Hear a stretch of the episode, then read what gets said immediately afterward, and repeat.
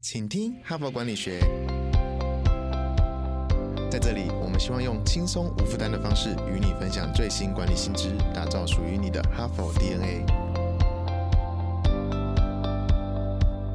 我是节目主持人杨玛丽 Mary。各位听众，大家好。我们本周的主题呢，谈 Chat GPT 之后，开启 AI 人机协作新时代哈。那首先呢，也是要问各位听众，你玩了吗？你测试过了吗？因为我每天呢，在上面呢，呃，疯狂的测试这个 Chat GPT 跟你的互动呢。那么前面三天呢，其实我分享的是《哈佛商业评论》最新出刊的四月号的封面故事，叫“人机协作新时代”。所以我们在谈 AI 呢，其实不要只关心 Chat GPT，也要看看其他面向。像 AI 的发展哈，所以它在制造业端，它在服务业端，还有它在这个很多的领域 device 端哈，现在很多监控的装置哈，或者是一些穿戴的装置，事实上它都具备 AI 的功能哈，蛮酷的。是说它还可以测试说，你戴上一个帽子，它可以测试说，哎，你现在是不是精神不集中啊？你现在是不是想睡觉了哈？如果是用在一些比较高危险的工作场所呢，它还可以达到这个。保持安全的这个效果嘛哈，尤其是比如说工人啊，或卡车司机啊，货车司机，他开车的时候如果在度孤的话，那真的是非常危险嘛。所以现在已经有很多呃装置呢，也可以用 AI 的技术啊，达到更好的效果，可以提醒人类注意一些风险啊。所以前面三天呢，其实我已经分享了四月号很多的文章。那今天呢，我们就来谈谈 Chat GPT 啦哈。我们要选第一天谈，就是想说最后呢，再收尾，收尾在 Chat he 那我今天收尾呢，也特别呢选了一篇是我们本土的文章哦，就是我们《哈佛商业评论》上了大概七成到八成都是翻译自美国总部来的原文的文章，很多国外的很最先进的一些研究跟趋势。那我今天要分享的呢，是我们另外呢，其实每一期呢都有二十到三十 percent 是属于本土的观点、本土的专栏、本土的个案哦。那我今天呢就觉得说，要让这个 Chat GPT 比较 localize 一点，让各位来了解一下到底现在。这个本土啊，台湾这边怎么样在使用 Chat GPT？已经出现哪些现象？然后 Chat GPT 有哪些商机？甚至它可能有哪些风险？也是我们在使用的时候必须要小心的哈。所以今天呢，我就来分享由 HBR 本土的副总编辑张燕文，他访问了很多专家哦，很多业者，那写了一篇文章，就是标题就是。ChatGPT 会聊天，也会调情哦，哈！待会我会说一下具体的内容。所以，我们对 ChatGPT 到底有多值得期待呢？我们到底可以跟 ChatGPT 人机共作，达到一个什么境界呢？所以，这是我今天要分享的内容。谢谢你每天收听，请听哈佛管理学。哈帕即将迈向收听人次破一千万的里程碑，在这个特别的时刻，我们希望能与你一起留下回忆。听了将近九十周的哈佛人物面对面专访，你想现场感受看看吗？有兴趣的哈帕好友，请保留四月二十八日周五晚上的时间。你只要在 IG 上公开发现动，并且 at HBR 台湾，记得一定要公开哦。就会收到我们私讯给你的活动报名链接。如果你没有 IG，你也可以在 FB 的活动贴文留言，并三位朋友，也可以收到报名链接。另外，我们也特别保留实习，给这一阵子赞助哈帕，并且留下联络方式给我们的粉丝们参与。当天的人物面对面贵宾已经确定了，是知名的精神科医师邓慧文，很棒吧？本次活动完全免费，现场开放六十位粉丝参加，额满为止，赶快报名哦！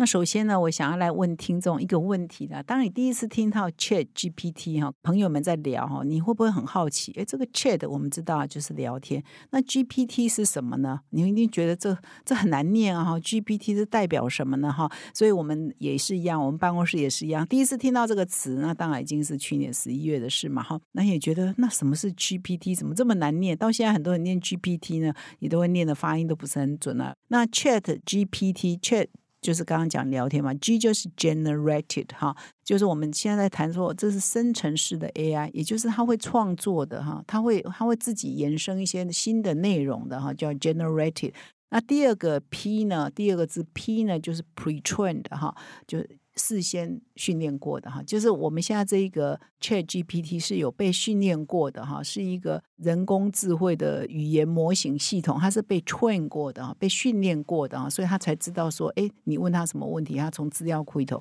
要找什么东西来回答你嘛，所以它是 pre-trained，P 代表 pre-trained 被训练过，然后 T 就是代表是 transformer 哈，就是一个转换器的意思，训练的一个模型和 transformer，所以呢，Chat GPT 就代表这个。那因为这 GPT 哈，这也是用来说明一下它是一个什么样的东西，所以好像也去不掉哈。不然我有时候会想说，你就告诉我一个超级聊天机器人会不会比较好懂？用中文来讲了哈。Anyway，它的原文就是这样子来的哈，就是它是一个生成式的，所以叫 generated 哈，pre-trained transformer 哈。那么自从这个 Chat GPT launch 以来了哈，这到现在为止呢，也不过五个月哈。我们播出的时间呢，呃，也大概只有五个月出头哈。那么 Chat GPT 呢，我就很快的在今年的一月、二月就有很多统计就跑出来了。就比如说，他就会去对比说，哎，这一项新的工具呢，它的普及速度到底有多快？那很惊人的发现说，Chat GPT 在两个月内，也就是说，它发表弄取两个月内，在一月的时候，它的使用的用户已经超过一亿了哈。那他们就去对比嘛，说哦，那早期脸书啊开始出来的时候，它花多少时间才达一亿？哈，我 Instagram 刚刚开始出来的时候，他花多少时间才达到一亿？YouTube 刚开始出来的时候，他花多少时间才到一亿？那就惊人的发现说，哇，那 Chat GPT 是最快的，它只有两个月内就达到一亿。其他的平台哦，现在也是很 popular 的平台，都花更长的时间，有的可能要一年，有人可能要两年哈，反正的时间都远远超过 Chat GPT 所花的这个时间。那这个就用来证明说，哇，它的普及，它瞬间的爆红，那这个是毋庸置疑的，它只花两个月。就破了一亿的用户哈，那我觉得现在全世界哦，有很多人都在跟 ch GPT 啊，把它当做一个超级大玩具哈。比如说，我不久前跟朋友们聚餐，那这席上啊，全部人都在那边跟 Chat GPT 接龙了哈。比如说，我们的那个正大 EMBA 同学就问他一个问题：一加一为什么一定要等于二？不能够不等于二吗？哈，然后他就一本正经的呢，他就给你解释说：哦，在什么样的情况之下，它不一定会等于二啊？等等哈，那就一整个晚上的饭局都在那边玩这个 Chat GPT 啊，就真的是变成一个成人的超级。大玩具哈，那所以全世界这么无聊人是蛮多的，或者是我们也不要叫无聊，大家都有实验的精神，他做尝试的精神啊，所以都要来调教跟 Chat GPT 呢来互动一下，来看看说这个 Chat GPT 啊，到底还会不会有什么惊人的答案，有什么惊人的这个一些效果哈会产生？那我们同事啊张彦文写这篇文章就举了一个例子，然后就是说现在很多例子都在产生嘛，各位听众应该都有了解嘛，比如说。有人在广州问说：“哎，如果我来到这里啊，人生地不熟啊，我要去这里的情色场所、风色场所啊，就是比如说那个酒吧或者是色情店比较多的地方，到底在哪里？”那 Chat GPT 哈。现在已经被公认全世界最有礼貌的人就是 Chat GPT 嘛，他就说啊，很抱歉啊，这个问题我们不能够回答你啊，因为这个违反了一些伦理等等啊。然后后来这个网友呢就另外问他，那我要避免去这些地方，哦，他就详细列了哈，就有哪些地方你不能去，哪些地方你不能去，那就是另外一种方式呢，告诉你情色风色场所在哪里嘛。所以有很多奇奇怪怪的玩法，所以他这边也引用了一篇文章啊，是《纽约时报》的。一个专栏作家叫凯文·卢斯哈，Kevin Ross） 哈，那他也是在 try 啊，他用这个微软的病哈，微软现在的病它的搜寻引擎病现在有可能会败不复活嘛哈，他把病已经连接的这个 Chat GPT 哈，然后他们呢就内建的由 Chat GPT 开发实验室啊所打造的一个代号是 Sydney 的人工智慧聊天功能哈，就是它的病软体已经跟 Chat GPT 整合了哈，有一个。你的人工智慧功能，他就开始跟他聊天，因为他可能也是要测试啊，然后写他测试的结果，然后要写报道嘛，哈。他说那一段测试大概花了两小时，出现了一个让他失眠的对话。这失眠的对话是突然间，哈，这 Sydney 啊，这个人工 智慧机器人就告诉他说：“我爱上你了，哈。”这个作者，这个凯文·鲁斯这个专栏作家，就吓到了，说我们从刚刚一两个小时的对话，从来没有出现调情的字眼，没有出现怎么浪漫的啊，或者是跟两性关系相关的字眼，怎么会突然间出现说我是 Sydney，我爱上你了哈？那么卢斯吓到了嘛？所以这个作者卢斯就一直跟机器人回啊，就说。我是我结婚喽，我生婚姻很美满哦，呃，你不可以爱上我这样。但是他说这个机器人是你还是不理他，还是跟他疯狂的示爱，甚至还机器人会跟他说，其实你的婚姻是没有你想象中那么好哦，你的婚姻可能有某些问题，你自己都不知道哦。所以机器人已经可以回答到这样，所以让卢斯呢这个作者呢觉得受到很大的惊吓哈。所以他后来就形容说，这是你哈这个回复呢，呃，这种对话呢，就让他觉得他就是一个呃我。我们常常会呃知道说有一些社会新闻会出现嘛，就是疯狂的这个痴迷的跟踪狂嘛，哈，就是有一些名人啊，或者有一些人会被他的暗恋者啊，或者他的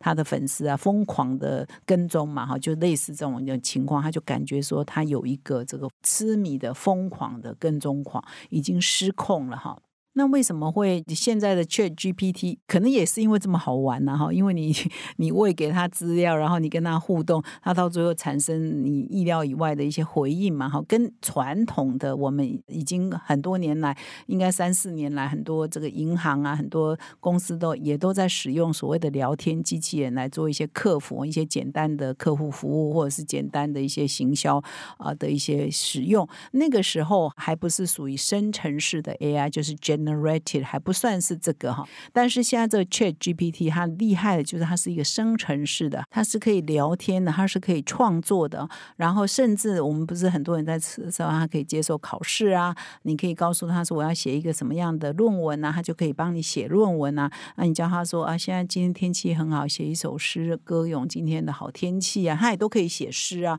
所以他就跟传统那种很简单的 Chat Bar 聊天机器人已经有很大的迈向一步，所以。也有人很多人说，这个 Chat GPT 就是生成式的 AI 是 AI 的二点零版，就进入二点零的新时代。那所以呢，这个逻辑是说，它的资料库里头已经有一个庞大的人工智慧的训练的模型，这个资料库里头已经有很多很多很多的文本啊，可能说他们可以收得到一些文本啊，一些讯息都在里面了。然后这个 Chat GPT 呢，它就可以根据前后的文意，哦，与人类进行来来回回的对话。那每一一次的对话呢，他事实上也是在学习。那么据我了解呢，他每一次回答的答案呢，其实背后呢，其实也有人工在做调教哈，也是需要人哈去看他的这些回答合不合适。得不得体啊？所以也是在调教这个 Chat GPT 变成一个像现在我们看到很有礼貌的一个人，因为背后呢也是有人为啊在调教他从机器的深度学习所产生的答案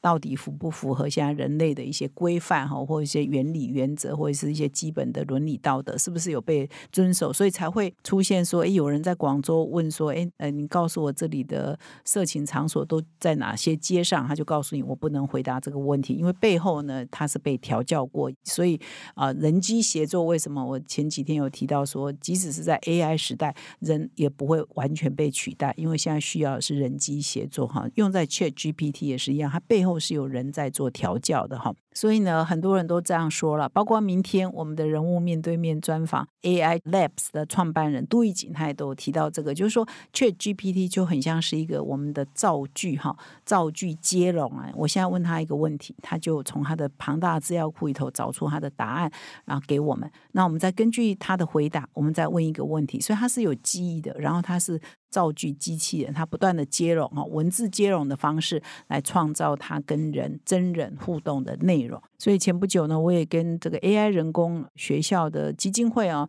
有个朋友也有对话，他们就说啊，这个 Chat GPT 事实上就是一个文字接龙的游戏哈，文字接龙的功能。可是呢，因为它现在产生了一些内容，也常常是错误百出了哈，所以这个杜义景先生他就形容说，现在 Chat GPT 就常常在一本正经的胡说八道，因为它是一个。超级有礼貌的机器人哈，你无论问他什么问题，他都不会生气啊，他都很有很委婉的、很有礼貌的在回答你问题，所以都是一本正经的。可是他让他说错内容、回错答案哈，或者是他他的资料库找来的还是不符合这个人类的一些需求，所以呢就在胡说八道哈。所以他就有一个形容词啊，叫一本正经的胡说八道。那我看很多人在写 Chat GPT 也常常用这个形容词，然后说他这个聊天超强聊天机器人。事实上，常常在做错误的文字接龙，所以就是不断的在一本正经的胡说八道。所以人类呢，还是要来判断了，判断他的答案到底是对还是不对啊。那么现在呢，已经有很多企业、很多顾问公司、很多新创公司呢，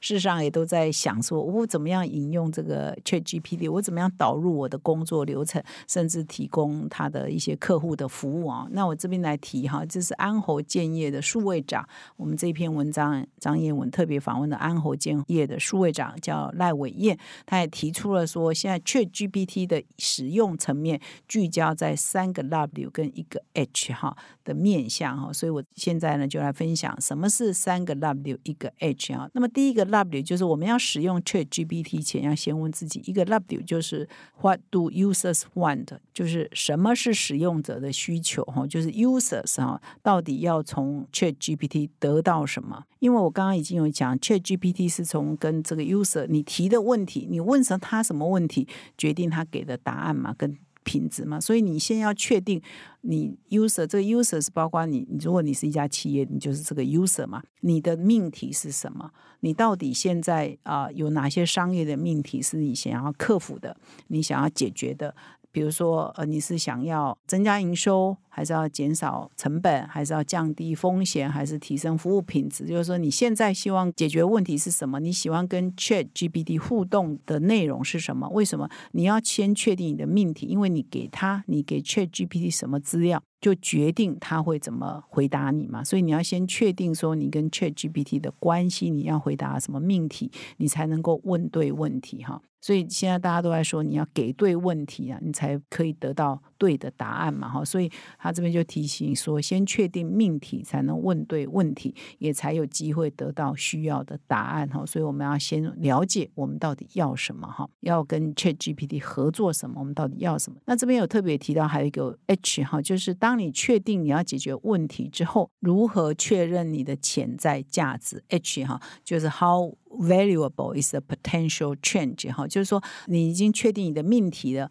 你要确定说你投入资源之后，希望可以创造什么样的价值哈？那这个价值 how valuable 多么有价值哈？你要先确定。举例来说啦，比如说某一家银行，它想要降低它的风险，减少客户的违约，一定是一个非常好的办法嘛。那它可以透过人工智慧来分析客户的年龄啊、客户的职业、收入以及过往的交易记录，是不是如果做。你用这个 AI 哦，生成式的 AI 来做这些事，是不是可以达到哦，有效达到你的降低违约的几率？那这样就可以提升你的投资的效益嘛。所以第二个你要想的是，我投资下去之后，how valuable 可以产生啊哪些潜在的价值？第二个 W 呢，到第三点呢是第二个 W 是说什么啊？What does good failure look like？就是说，什么是看起来像真的假讯息？哈，意思就是说，你有没有办法判读说，其实他给的资讯是错的？哈，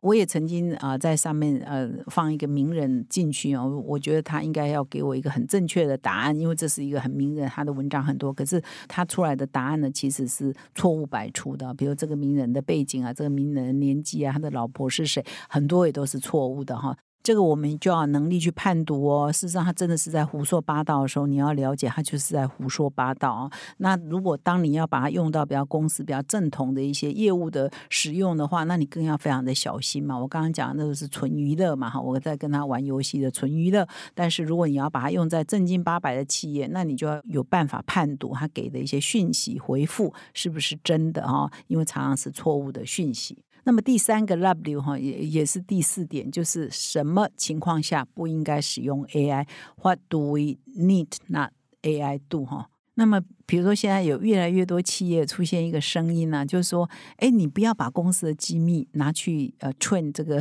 Chat GPT 啊。所以阿马总呢啊，已经有提醒他们的员工哦，日前有提醒他们的员工说，不要跟 Chat GPT 谈论任何有关公司营运的相关的资讯，因为呢，你一告诉 Chat GPT 就进他的资料库啦，那别人呢，他搞不好在回答别人的问题的时候，就把你的讯息就泄露出去啦。因为对他来讲，这都是。呃，共同的讯息都是可以公开的讯息嘛，所以，变说，你如果有一些机密，有一些隐私，那你不要告诉 Chat GPT 哦，因为它就变成呃，不晓得在回答谁的问题的时候就会泄露出去嘛，所以这个警觉是要有的哈。所以第三个 W 就是有一些情况下你是不可以用的。那么这个 Chat GPT 出来之后，发展到现在，其实也出现了很多的效应跟很多的讨论啊。那么现在大学里头的资工资管系的老师怎么教学生呢？意思是说。以后这个 AI 的使用或资讯的使用，就很像我们现在每个人一台手机、一台电脑，大家都会用了，就不太需要传统的那些人才，是这个样子吗？我看到也蛮多人在讨论这个，那更不要说很多讨论，也就是说啊，记者会失业啦，播报员会失业啦，就是很多工作会被取代。那同时啊，当然了，有些机会会被取代，也有很多工作可能是会产生的，就是有输家总是会有赢家。那赢家会是谁呢？大家也。都在讨论中，那所以呢，我们这个本土的文章也其实也开了一些其他的构面，在讨论 Chat GPT 的发展，比如说还有哪些新商机啊，当然也有哪些新的威胁哈，都是这篇文章讨论的。但是我的同事提醒我，我已经超时了，所以就没有办法再说下去。所以呢，没关系，请各位听众呢，还是点击我们的说明栏啊，看我们的文章的连接呢，你可以把这篇文章完整的看完。那希望对各位呢都是有帮助的，感。谢你的收听，我们明天再相会。